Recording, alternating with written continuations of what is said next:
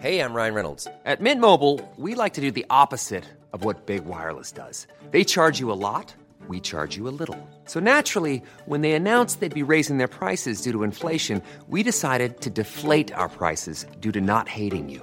That's right. We're cutting the price of Mint Unlimited from $30 a month to just $15 a month. Give it a try at mintmobile.com slash switch. $45 upfront for three months plus taxes and fees. Promo rate for new customers for limited time. Unlimited more than 40 gigabytes per month. Slows. Full terms at mintmobile.com.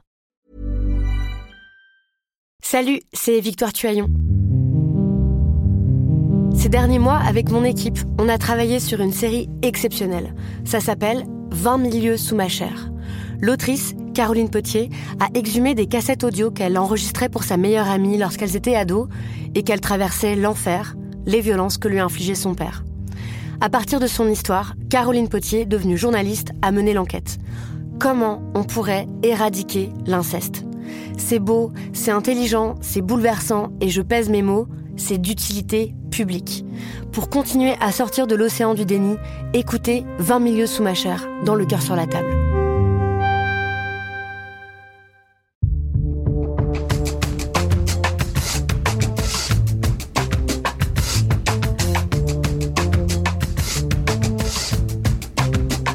Salut, c'est Thomas Rozek. Dans le grand fatras de l'urgence climatique, qui désormais fait de plus en plus consensus, on en est souvent réduit à un réflexe très humain et parfois très simpliste qui consiste à trouver des responsables, ou mieux, des coupables, des noms, des systèmes, des usages à identifier précisément et à blâmer, voire à faire disparaître pour que les choses changent et que l'avenir s'éclaircisse un peu. Parmi ces symboles d'un monde qui court à sa perte, on trouve l'huile de palme, très décriée, cible d'une vaste campagne de dénonciation, à la fois pour les dommages que son industrie cause à la planète, aux forêts et aux espèces qui y vivent, mais aussi pour les risques que son utilisation dans les produits alimentaires fait peser sur notre santé. C'est devenu le symbole presque parfait de tout ce qu'il ne faut pas faire. Mais à trop résumer, on oublie parfois de quoi on parle exactement. Alors on a eu envie de reprendre les choses depuis le début, de remonter à la source de cette huile qui causerait tant de mal. Ce sera notre épisode du jour. Bienvenue dans Programme B.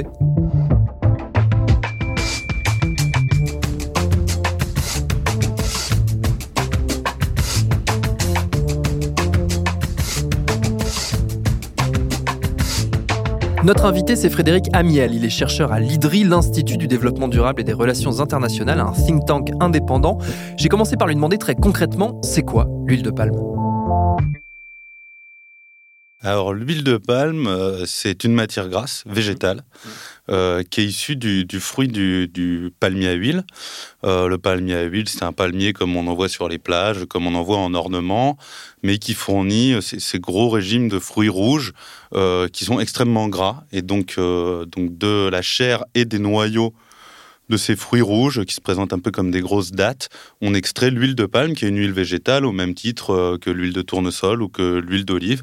Et c'est principalement produit euh, dans des pays tropicaux, aujourd'hui euh, pour la très grande majorité en Indonésie et en Malaisie. C'est quoi les autres pays, à part l'Indonésie et la Malaisie, qui sont les plus connus, où l'on produit l'huile de palme? Alors, les autres pays connus pour la production d'huile de palme, même si c'est quand même vraiment pas très important, la Malaisie et l'Indonésie, c'est 85% de la production mondiale.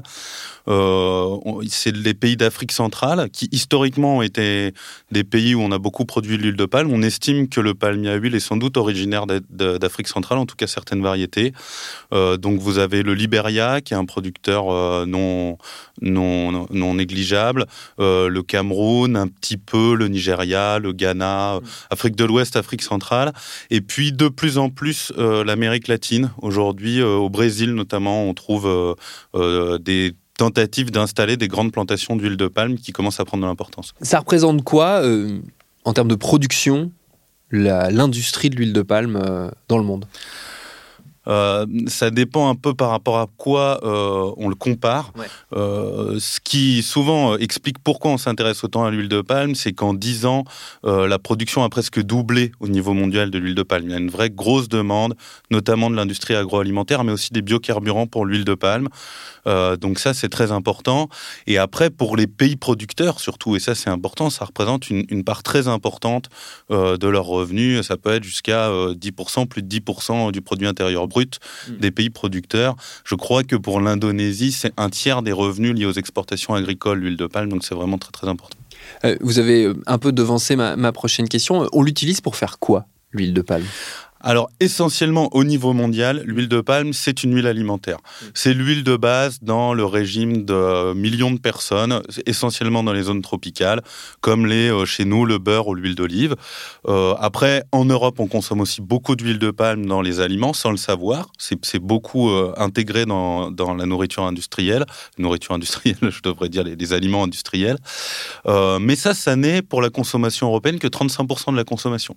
En Europe, l'essentiel de l'huile de palme, on l'utilise dans nos moteurs, euh, essentiellement dans les diesels, mais aussi de plus en plus maintenant dans les moteurs d'avion.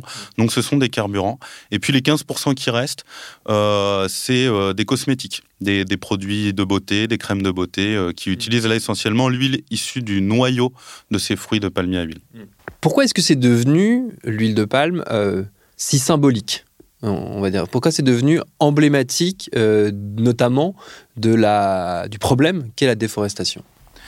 Alors, euh, d'abord, il faut comprendre que l'huile de palme, c'est pas la première fois qu'elle fait parler d'elle. Euh, déjà au début du XXe siècle, à l'époque coloniale, euh, l'huile de palme a été au cœur de controverses liées aux conditions de travail, aux conditions de production dans les colonies, etc. Donc c'est, je veux dire, ça fait partie avec la banane, avec le café, le cacao, le coton, le caoutchouc, de ces produits qui ont un historique colonial mmh. et qui donc ont toujours fait l'objet d'un commerce entre le l'Europe et les pays producteurs, les anciennes colonies, qui a été pointé du doigt, soit pour des raisons sociales ou environnementales. Et puis, depuis la fin des années 90, début des années 2000, euh, on s'est rendu compte que l'huile de palme était un moteur important de la déforestation.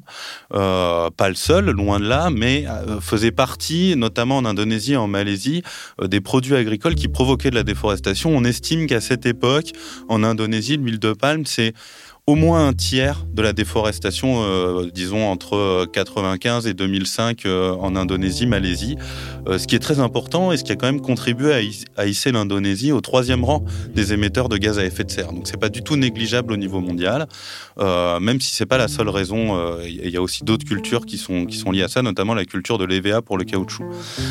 donc ça c'est une des raisons. Je veux dire c'est la, prise de conscience quand les ONG environnementales s'emparent de, de, la question, c'est sur fond de menaces de changement climatique et pour lutter contre la déforestation et contre le changement climatique.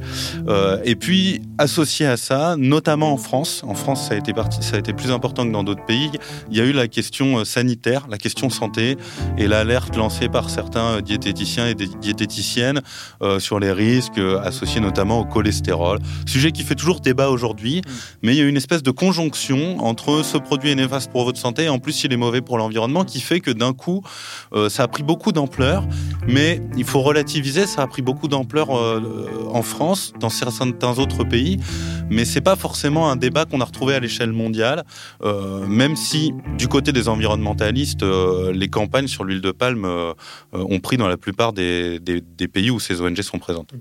Est-ce qu'on a du coup caricaturé, je vais me faire l'avocat du diable, caricaturé l'huile de palme pour en faire euh, on va dire, un symbole expiatoire un peu de, toutes ces crises euh, sociales, environnementales, climatiques euh, qu'on traverse globalement, même la crise de la malbouffe, on, peut le dire, pour en faire voilà un, un symbole qu'elle n'est peut-être pas totalement. Ben, déjà, pour commencer par les aspects les moins négatifs, il faut effectivement relativiser l'aspect de l'huile de palme. Euh, on a tendance à se dire qu'il faut pas du tout d'huile de palme et que l'huile de palme est néfaste en soi. Euh, c'est quand même euh, une matière grasse importante dans, dans la diète de beaucoup de personnes dans le monde. C'est pas quelque chose à totalement rejeter. Maintenant, les, les, menaces liées à l'huile de palme, les menaces qu'on prête à l'huile de palme sont des menaces réelles. C'est-à-dire qu'il y a un vrai besoin de prise de conscience sur nos modes de production de l'huile de palme, mais aussi sur nos modes de consommation. Puisque si aujourd'hui la production d'huile de palme provoque de la déforestation, empiète de plus en plus sur des zones naturelles, c'est parce que la demande augmente. Et la demande augmente pour les agrocarburants, pour la nourriture industrielle, qui de fait sont des usages aujourd'hui qui sont potentiellement contestables. Est-ce que les sociétés qu'on veut pour l'avenir sont des sociétés qui consomment toujours plus de carburant, qui consomment toujours plus de nourriture transformée? C'est une vraie question. Et donc, euh, il est légitime aujourd'hui de se poser la question de notre niveau de consommation d'huile de palme, euh, ce qui ne veut pas dire qu'il faille absolument boycotter l'huile de palme ou que l'huile de palme soit mauvaise en soi, mais c'est très clairement aujourd'hui euh, un des produits qui doit attirer l'attention sur la façon dont on veut organiser le commerce mondial et dont on veut ménager nos ressources naturelles C'est vraiment une question de gestion de nos ressources naturelles. Jusqu'à combien d'huile de palme on peut consommer sans empiéter sur les ressources planétaires? Et quel est le meilleur usage qu'on peut faire de ces ressources, sachant que par nature, elles sont limitées? Comment s'est perçue cette, euh, cette vision, euh, pour le coup très européenne ou très française, je ne sais pas, de, de l'huile de palme par les pays producteurs? Euh, d'huile de palme par l'Indonésie, par la, Malaisie bah Forcément, les, campagnes qu'il y a eu en Europe sur l'huile de palme et les politiques qui sont mises en œuvre ou qui sont qu'on de mettre en œuvre généralement pour limiter la consommation d'huile de palme sont très mal perçues par les pays producteurs euh, parce qu'il y a un enjeu économique pour eux, mais aussi parce qu'ils ont l'impression qu'on fait un mauvais procès à l'huile de palme euh, et qu'on ne reconnaît pas ses vertus. Et parmi ces vertus, le fait, il faut bien le reconnaître, que d'un point de vue agronomique, cette plante, que certains appellent une, une plante miracle, euh, qui a énormément euh, de vertus, qui pousse très bien, qui a une capacité photosynthétique. Alors ça, c'est pas inintéressant aussi du point de vue environnemental, c'est-à-dire que elle produit beaucoup de sa manière organique à partir de l'énergie solaire par rapport à d'autres, et donc elle consomme a priori moins de nutriments du sol, moins d'eau, etc. pour produire la même quantité de calories, ce qui est intéressant. Euh, après, il faut savoir limiter notre usage. Et donc, euh, souvent, je dirais, les défenseurs de l'huile de palme estiment qu'on ne reconnaît pas assez les vertus de l'huile de palme, et notamment le fait qu'elle permet de produire plus de calories à l'hectare que les autres huiles végétales, comme le colza, le soja, euh, sans parler de l'huile d'olive, qui a un, un, bilan très très inférieur à l'hectare en termes de production de calories. Mais il ne faut pas non plus oublier qu'aujourd'hui, la production en monoculture sur des milliers, des, même des millions d'hectares euh, d'huile de palme a un impact majeur sur l'environnement qu'il est nécessaire de réguler aujourd'hui. Donc le débat n'est pas simple. Euh, il ne faut pas être excessif dans la dénonciation des, des, malfaits de l'huile de palme. Et néanmoins, il ne faut pas non plus euh, croire qu'on va s'en sortir sans prendre des mesures importantes par rapport à ce qu'on a fait les 15 dernières années.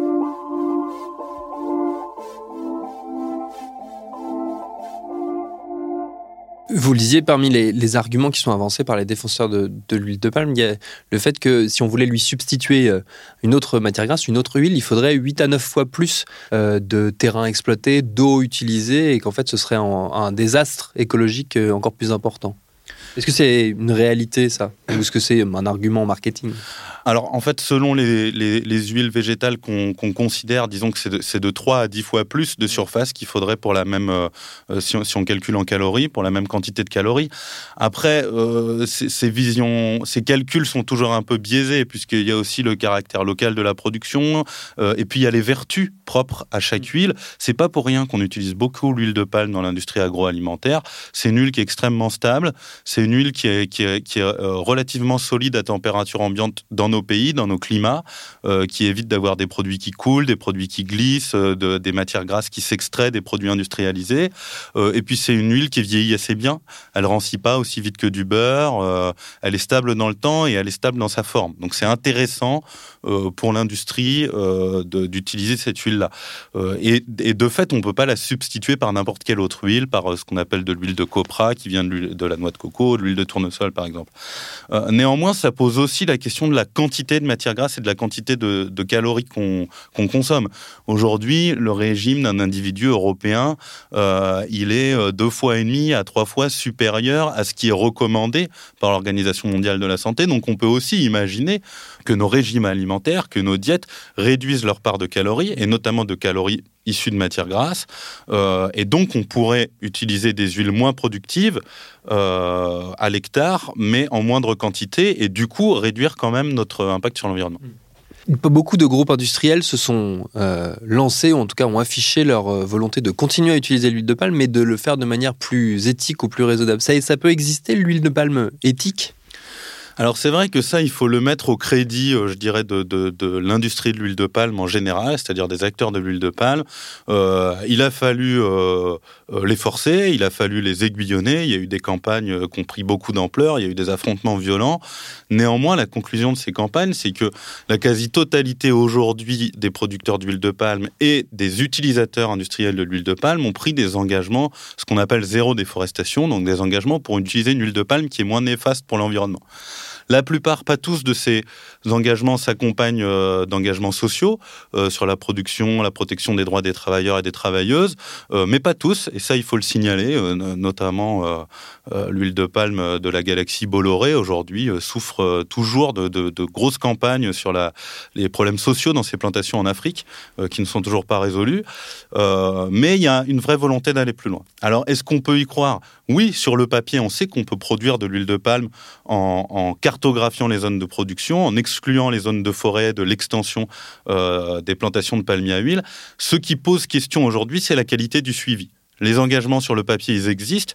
Les méthodologies qui permettent de tenir ces engagements, elles sont euh, validées. Elles sont aujourd'hui validées, y compris par les ONG qui les surveillent et qui considèrent que ces méthodologies sont bonnes. Après, encore faut-il que ces méthodologies, elles soient correctement mises en œuvre et correctement suivies. Et malheureusement, ces dernières années, on se rend compte que on peine à voir l'impact de ces politiques-là. Euh, la plupart de ces engagements ont été pris entre 2011 et 2014 et ils fixaient un horizon 2020. On y est, on est en 2020. Et si on regarde, il y a toujours de la déforestation associée à l'huile de palme. Il y a toujours un manque de traçabilité dans la plupart des filières liées à l'huile de palme.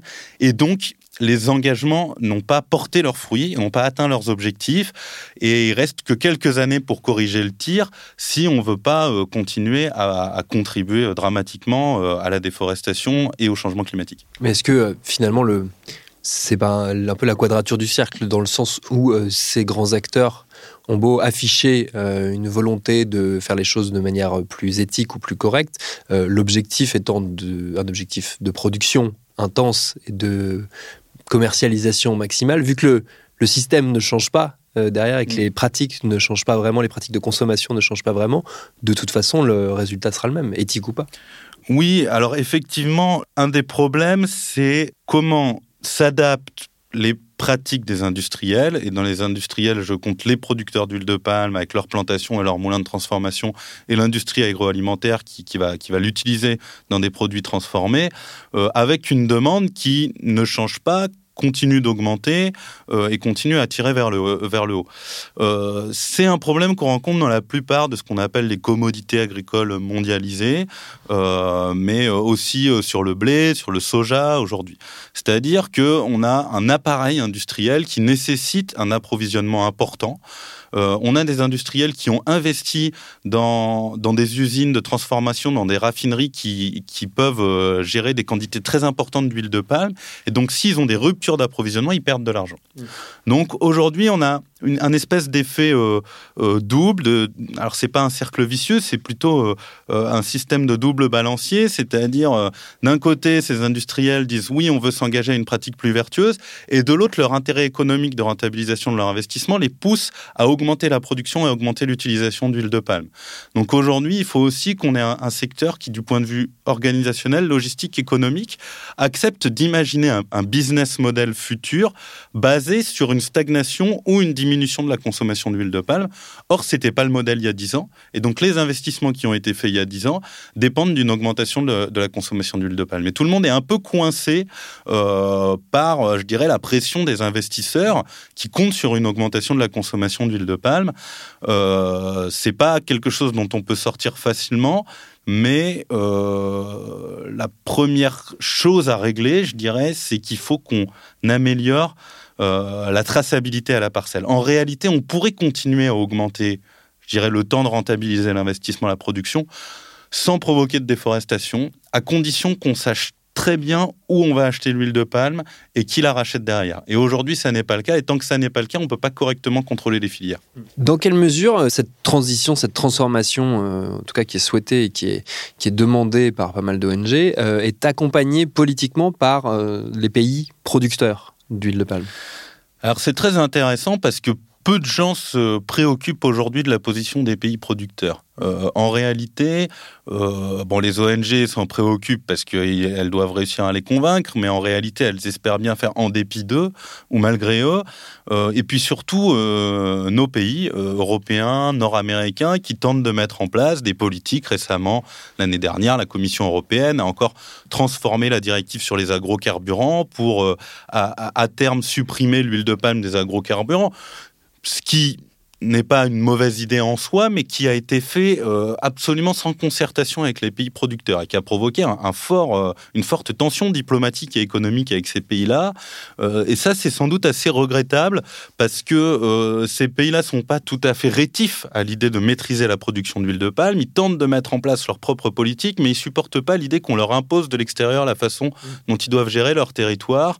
Et c'est clair qu'il y a aujourd'hui un effort diplomatique à faire pour construire des solutions qui sont partagées entre les pays consommateurs et les pays producteurs. Et aujourd'hui, euh, un pays comme la France envoie un signal euh, extrêmement euh, difficile à décrypter pour un pays comme l'Indonésie et la Malaisie, puisque la France dit d'un côté, on va surtaxer l'huile de palme pour la consommation alimentaire je rappelle, qui, représente 30% de notre consommation aujourd'hui. Par contre, on a besoin de plus d'huile de palme dans nos agrocarburants. On signe une autorisation d'usine d'agrocarburants pour Total à la Med. On lance un grand programme pour le carburant aérien à base de, biocarburants. Et donc, en fait, on, va continuer à, on veut continuer à vous importer des biocarburants pour faire euh, de l'huile de palme pour faire des biocarburants, mais on va la surtaxer dans, dans l'industrie agroalimentaire. Pour les pays producteurs, c'est quasiment incompréhensible. Et en fait, c'est parce que on a des arbitrages qui ne se font pas au niveau interministériel chez nous. Euh, on a un pays comme la France qui ne sait pas se positionner sur ces questions-là, qui est tiraillé entre euh, les intérêts économiques des uns et les demandes environnementales des autres, euh, et qui n'envoie pas un signal clair, qui permet pas non plus de mettre en place une politique de planification et de préservation des ressources naturelles qui soit claire au niveau des pays producteurs.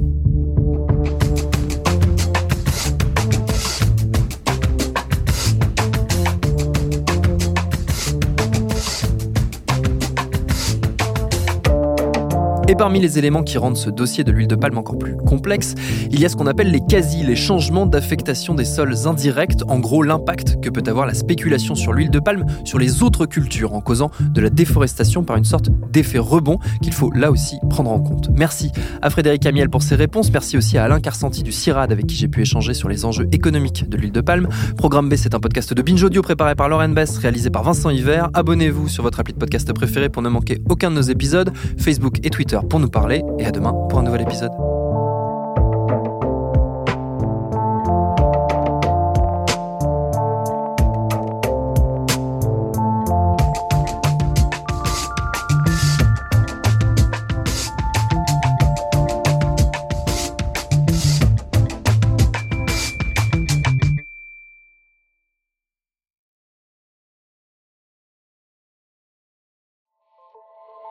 Salut, c'est Sinamir du podcast L'Affaire. En 2016, je suis monté sur un bateau de sauvetage en Méditerranée et ce que j'y ai vu n'a pas changé. En tout, depuis 10 ans, on compte même près de 30 000 morts sur cette mer. Alors, dans le naufrage, notre nouvelle enquête, j'ai voulu raconter un cas concret. Comment 130 personnes sont mortes en 2021 à la frontière de l'Europe, malgré des dizaines d'appels de détresse. Qui n'a pas pu les sauver et pourquoi? Qui étaient ces disparus? Et surtout, comment on en est arrivé à ne plus parler de 130 personnes qui meurent le même jour sur un bateau au milieu de la Méditerranée? Le naufrage, c'est la nouvelle série du podcast L'affaire de Paradiso Média. Une enquête que vous pouvez retrouver gratuitement chaque semaine à partir du 27 mars 2024 sur toutes les applications de podcast.